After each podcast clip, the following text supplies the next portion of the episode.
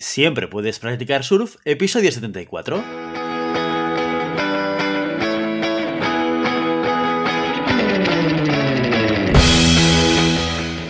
Bienvenido y bienvenida a Siempre puedes practicar surf, el podcast semanal sobre recursos humanos. Nos podrás encontrar en iVoox, Spotify y iTunes y en nuestra página web globalhumancon.com, donde también encontrarás más contenido en nuestro blog e información sobre nuestros servicios. Apúntate a nuestro newsletter y no te perderás nuestros webinars en directo o nuestras formaciones abiertas. Este podcast está pensado para profesionales de recursos humanos, gerentes o jefes de equipo y podrás encontrar técnicas, consejos, ideas, conceptos y noticias sobre la gestión de personas, eso sí, con un enfoque práctico y aplicable. Mi nombre es Guillermo Corret, presentador de este programa. Hoy, en Siempre Puedes Practicar Surf, vamos a hablar del teletrabajo. El teletrabajo se quedará, mutará, desaparecerá. ¿Qué va a pasar con el teletrabajo? Y hoy no vamos a hablar sobre la regulación legal. Os hago un spoiler. Nadie sabe nada. Empezamos. Desde la llegada de la pandemia hemos vivido diferentes experiencias, hemos visto diferentes experiencias de diferentes organizaciones y empresas que se han tenido que adaptar a las condiciones que ha, marcado el Estado debido a la pandemia y al COVID-19. Hemos vivido un periodo inicial con un fuerte confinamiento aquí en España en, en, el cual nos ha obligado a prácticamente todas las organizaciones que no era necesario que estuviésemos trabajando en la oficina a irnos a trabajar hacia casa y luego poco a poco esas medidas se han ido flexibilizando y se han ido regulando en el tiempo. Eso nos ha llevado a que hayamos encontrado organizaciones en las cuales una vez se ha dado la posibilidad de volver a la oficina, se ha permitido a la gente desplazarse, ir a trabajar, ir a su puesto de trabajo, organizaciones que han vuelto a abrir sus oficinas y que de hecho han pedido y han solicitado a sus equipos y a las personas que forman parte de su organización que vuelvan a trabajar al puesto de trabajo, 100%, todo lo posible. También tenemos el otro extremo, empresas que a pesar de que tienen oficina y que lo habitual en su día a día era que todo el mundo fuese a trabajar a la oficina, han hecho el paso contrario todo el mundo en remoto, en teletrabajo y durante esta pandemia, podamos o no podamos desplazarnos al puesto de trabajo, han pedido que la gente estuviese teletrabajando lo máximo posible. A veces nos hemos encontrado sistemas mixtos que por equipos, por departamentos, evidentemente en trabajos donde la naturaleza del puesto de trabajo era estar físicamente, pues quizás en, en, entornos industriales, por ejemplo, pues evidentemente la gente ha tenido que desplazarse al puesto de trabajo.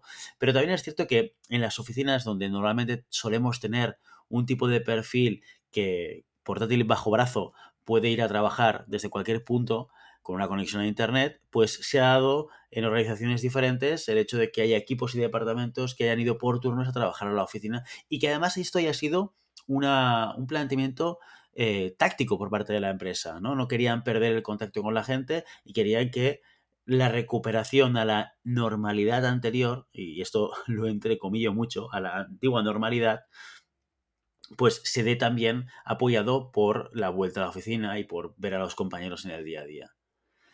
Y también ha habido empresas que han vivido un que voy y que vengo. De repente tengo la posibilidad de venir, pido a todo el mundo que vuelva, de repente otra vez el COVID empieza a incrementar el, número de contagios y el número de fallecimientos, todo el mundo otra vez a teletrabajar, con lo cual también ha habido organizaciones péndulo que se han movido de un extremo al otro.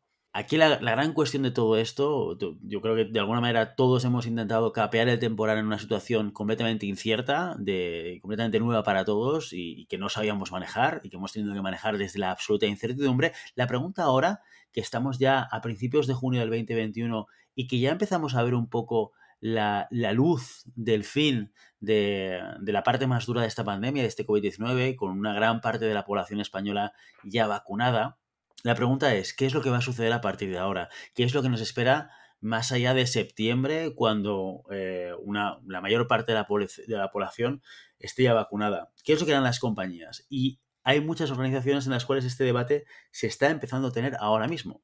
De hecho, seguramente esta pandemia y todo lo que hemos vivido en este último año, año y medio prácticamente, se ha convertido en un curso acelerado sobre el teletrabajo y nos ha, llegado, nos ha dejado muchísimos aprendizajes y muchísimas notas que tenemos que tener en cuenta de cara a lo que nos toca ahora, que es plantear y planificar el corto plazo, medio plazo de los equipos en presencial o en teletrabajo. A veces cuando hablamos de este debate, o, a veces cuando yo he tenido este debate con, compañeros de profesión, acabamos siempre en, la dicotomía teletrabajo sí, teletrabajo no. ¿eh? Como si fuese un elemento de o yo defiendo el teletrabajo o yo soy detractor del teletrabajo y quiero la presencialidad. Y eso a veces nos lleva a un debate que, en el que analizamos eh, el elemento de teletrabajo desde una perspectiva de pros y contras y de una modalidad contra la otra, cuando seguramente el debate es un poquito más complejo. Hoy os quería dejar algunos aprendizajes, seis aprendizajes en concreto, personales, que espero también os sirvan a vosotros si estáis en ese momento de pensar si pedís a vuestros equipos volver a la oficina o no hacerlo. El primer elemento, o lo primero que he aprendido, una de las cosas principales que he aprendido en todo este periodo de pandemia sobre el teletrabajo, es que el teletrabajo no le sirve a todo el mundo hay personas que abrazan el teletrabajo con, mucha felicidad, porque esto les permite sacar el máximo partido a muchos elementos, pero hay otras personas a las cuales no les viene nada bien trabajar desde casa.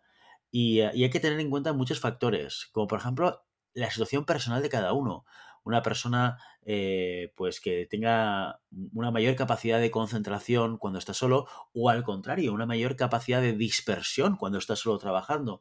Hay personas, eh, y, esto me lo encuentro también en debate con, diferentes compañeros de, profesión, que les cuesta mucho concentrarse estando solos en, en casa, ¿no? en un espacio personal que ellos ya identifican como un sitio para hacer muchas más cosas, pero no para trabajar. Con lo cual, eh, me, encuentro a veces con, este elemento de decir, oye, cuando estoy en casa y de repente me levanto de la mesa del despacho, voy a hacer una lavadora, voy a hacer algún elemento personal que tiene que ver con la casa, eh, de repente me, me encuentro a mí mismo haciendo tareas del hogar cuando debería estar teletrabajando. ¿Por qué? Porque no estoy acostumbrado, porque estoy mezclando en el mismo espacio dos momentos vitales muy diferentes y me cuesta separarlo. Y hay gente que le cuesta muchísimo hacer ese ejercicio. Y por contra tenemos eh, la otra cara de la moneda, las personas que son infinitamente más efectivas y que les cuesta muy poco concentrarse y dedicarse a las tareas que tienen que hacer. No solamente es una cuestión de personal de cada uno, de poder concentrarse en un espacio estando solo, pero también es el, el poder tener un espacio concreto de trabajo hay personas que tienen la suerte de tener una casa grande y que pueden dedicar un, espacio o incluso una habitación específica para montar su propio despacho. Eso es ideal, porque te permite incluso hasta el punto anterior, ¿no? En el momento en el cual yo tengo un espacio completamente separado, esto hace que mentalmente yo pueda pensar y entender y adaptar mi, mi mente y mi cuerpo al hecho de cuando yo estoy en el despacho estoy en modo trabajo, cuando estoy fuera estoy off de trabajo. ¿No? Pero claro, eso, eso se da para aquellas personas que tienen ese espacio de trabajo. También hay muchísima gente joven que es que eh, está compartiendo piso y que tienen habitaciones alquiladas en pisos ajenos, con lo cual ahí se genera muchísima más dificultad para estar cómodo en un espacio para trabajar, ¿no? Este tipo de personas son las que suelen levantar rápido la mano para decir, por favor, quiero volver a la oficina. Y luego también otro elemento, y es que hay personas que tienen una necesidad mayor de sociabilización y, unas personas que tienen menor necesidad de sociabilización. Y eso también hace que haya gente que quiera volver a la oficina. Yo quiero estar en contacto con mis compañeros, quiero poder tomarme el café de la mañana, quiero poder compartir las dificultades que puedo tener en el día a día. Y esto me ayuda en el día a día a pues, vivir de manera más satisfactoria pues eh, la jornada laboral, ¿no? El segundo elemento que para mí también ha sido un punto de debate un punto de aprendizaje es responder a la pregunta, ¿el teletrabajo mejora el rendimiento? Sobre esta pregunta habrá gente que nos dirá, oye, pues sí, yo soy, rindo mucho más, mi rendimiento es muy superior estando en teletrabajo y seguramente si analizásemos de media cuál ha sido el rendimiento de todo este periodo de teletrabajo por obligación que hemos tenido, seguramente veremos que el rendimiento en general en todos los equipos ha sido superior. No solamente por el hecho de, que estemos en teletrabajo, sino porque también no tenemos una cultura del teletrabajo, y esto lo veremos eh, a posteriori en otro de los puntos de aprendizaje, que tiene que ver con los límites que nos ponemos. ¿no? Pero también es verdad que depende de cada persona. ¿eh? Como les decía en el punto anterior, la situación personal, la, la estructura mental de cada uno de nosotros hace y facilita que el hecho de estar solo trabajando y enfocado hacia una serie de objetivos haga que tengamos un mayor rendimiento. pero también depende mucho de la naturaleza del trabajo. No es lo mismo tener un trabajo con unos objetivos muy claros, con una serie de tareas o actividades muy bien definidas, que la naturaleza de tu trabajo sea relacionarte con otros, o estar en contacto con otras personas, o tener un elemento pues, de, de liderazgo con un equipo. El teletrabajo seguramente dificulta que este tipo de actividades se puedan dar de manera mucho más fácil. En tercer lugar, y una cosa que yo le he dado muchas vueltas también sobre el teletrabajo y esta pandemia, es cómo ha afectado el teletrabajo a la capacidad de liderazgo de directores y managers. Tengo la sensación de que liderar en teletrabajo es mucho más difícil de lo que es liderar en presencial. Y seguro que liderar en cualquier contexto es complicado. Pero sí que es cierto que cuando la persona a la que lideras está teletrabajando y no le ves normalmente la cara, eso te obliga a ser un líder con una capacidad de planificación superior.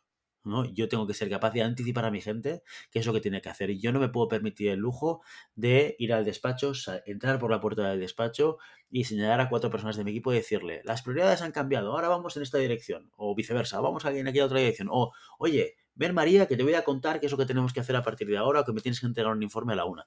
Esto puede seguir sucediendo en teletrabajo, pero sí que es cierto que es más difícil el poder hacerlo porque no tienes la presencialidad, no tienes la posibilidad de hacerlo de manera tan directa, ¿no? Y todos sabemos que hay líderes que están acostumbrados a liderar en el corto plazo, a liderar en la necesidad concreta que sucede en ese momento, ¿no? y, a, hacer un cambio de prioridades o un cambio de planificación eh, muy rápidamente cuando yo tengo los equipos trabajando, el coste de inversión que me, que me supone el redirigir a las personas es altísimo, con lo cual normalmente voy a preocuparme de planificar muy bien, muy bien las tareas de cada individuo de un equipo para tener claro cuándo voy a conseguir el qué y de qué manera lo voy a conseguir.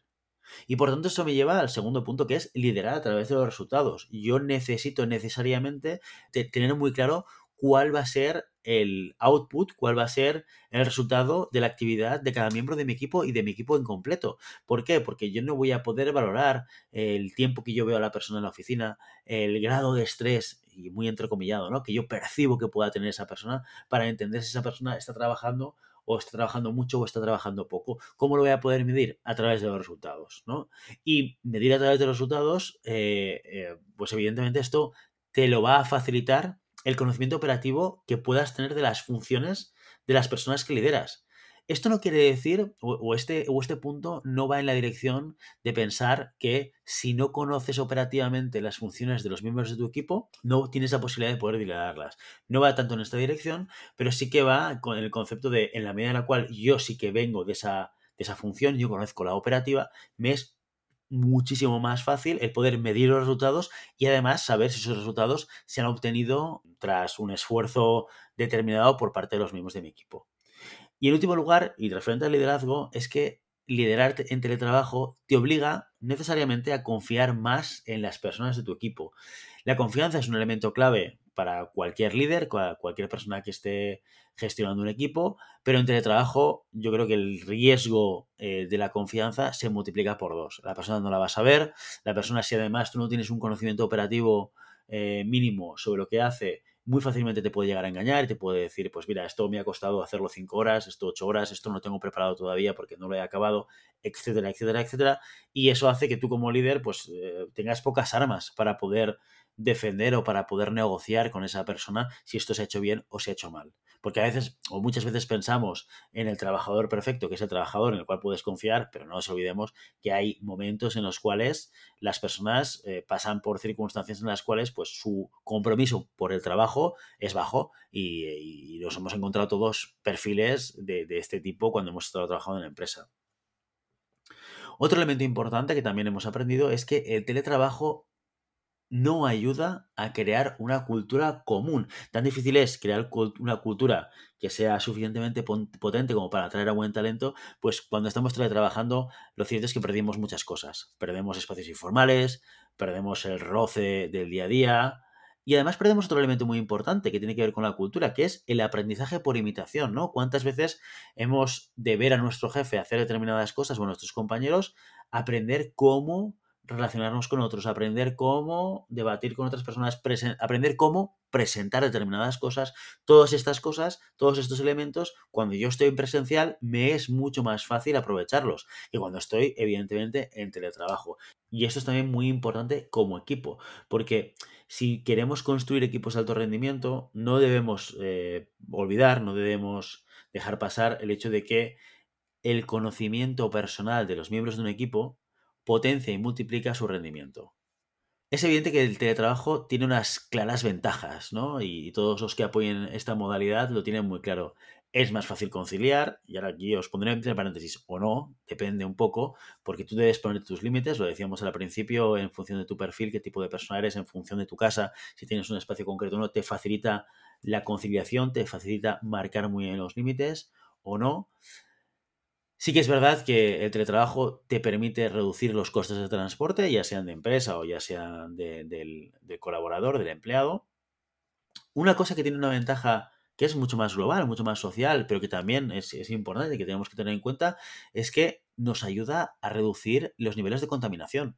Si pudiésemos imaginarnos un modelo de teletrabajo en el cual una gran parte de la población no estuviese necesariamente ubicada en las grandes ciudades, pues esto podría rebajar muchísimo el nivel de circulación y por tanto el nivel de contaminación, con lo cual esto no lo debemos perder nunca de vista como un elemento más, más global.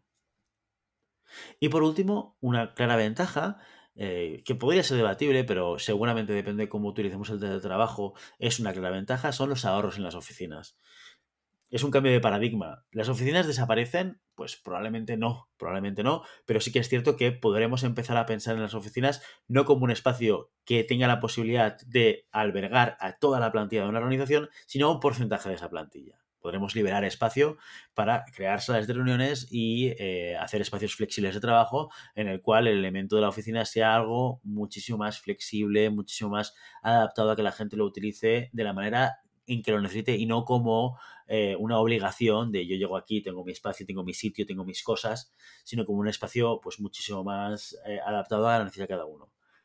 También tiene claras ventajas, y este es el último punto, el punto número 6 de aprendizajes de teletrabajo. En primer lugar, puede llegar a deshumanizar las relaciones laborales. Hablábamos del liderazgo de equipos en remoto, eh, pero también entre los compañeros puede suceder. Al final, mi interacción con la gente es una interacción muy operativa, es una, interacción muy sujeta a objetivos muy concretos y elementos de tareas en, mi día a día. Con lo cual, pierdo contacto humano con la persona, pierdo el, roce, el contacto que me, que me, permite conocer más en detalle a esa persona, lo cual hace que en un momento determinado pueda deshumanizar completamente esa relación laboral. Es una persona con la que trabajo o que es una persona que realiza un trabajo concreto, una actividad concreta para la organización, pero en un momento determinado si no está, no pasa nada, ¿no?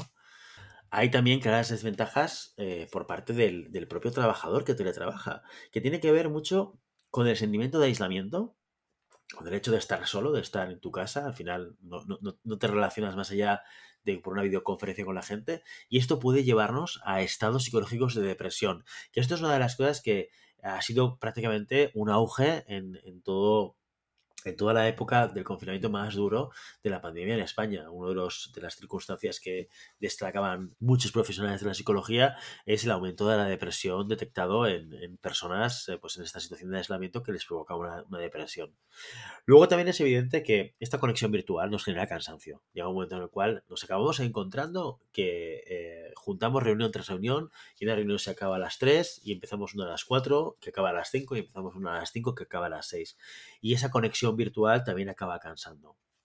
Y por último, no tenemos que olvidar también que el hecho de trabajar desde casa hace que tengamos una vida, si, si, si no la teníamos antes, sedentaria o aún más sedentaria porque nos movemos menos, porque no tenemos que ir andando hacia el despacho, porque no tenemos que desplazarnos eh, hasta el coche, hasta el transporte público, hasta lo que haga falta. Al final estamos en casa, nos levantamos, nos duchamos, vamos al despacho, comemos, volvemos al despacho. El cuerpo trabaja infinitamente menos de lo que trabaja cuando tú te mueves. Y eso, los que utilicéis eh, relojes inteligentes que os miden los, los, pasos, y os habéis dado cuenta que cuando teletrabajáis, cuando os pasáis una semana teletrabajando y no compensáis ese sedentarismo de, de la jornada laboral, pues evidentemente el, la movilidad que vosotros tenéis durante ese periodo cae, cae muchísimo. Y eso evidentemente pues supone la consecuencia de una vida sedentaria a nivel de salud, a nivel físico, etcétera, etcétera. En conclusión, yo os diría que el teletrabajo no es una receta mágica, esto no nos sorprende a ninguno, pero sí que puede ser un elemento que nos vaya a ayudar a tener más calidad de vida como personas y a lo mejor incluso, depende de cómo lo gestionemos, mayor rendimiento como profesionales. Eso sí, usándolo con cabeza, adaptado a cada individuo, a cada circunstancia y con mucha responsabilidad. Y ya sabes, no puedes detener las olas, pero siempre puedes practicar surf. Y hasta aquí nuestro episodio de hoy. Como siempre, queremos invitaros a que os pongáis en contacto con nosotros, nos deis vuestra opinión y nos sugeráis si tenéis algún tema o si tenéis alguna pregunta concreta. Lo podéis hacer a través de la página de contacto en globalhumancore.com barra contáctanos o a través de las redes sociales. Estamos en Facebook, en Instagram, en Twitter y en LinkedIn. Y si el contenido de este podcast te gusta, no te olvides de suscribirte, darnos 5 estrellas en iTunes y me gusta tanto en iVoox como en Spotify. Igualmente recuerda que puedes encontrar más contenidos, noticias y recursos en nuestra web globalhumancon.com. Muchas gracias por todo, por tu tiempo, por tu atención y por tu interés en estos temas sobre gestión de personas. Nos escuchamos la semana que viene. Hasta entonces, feliz semana.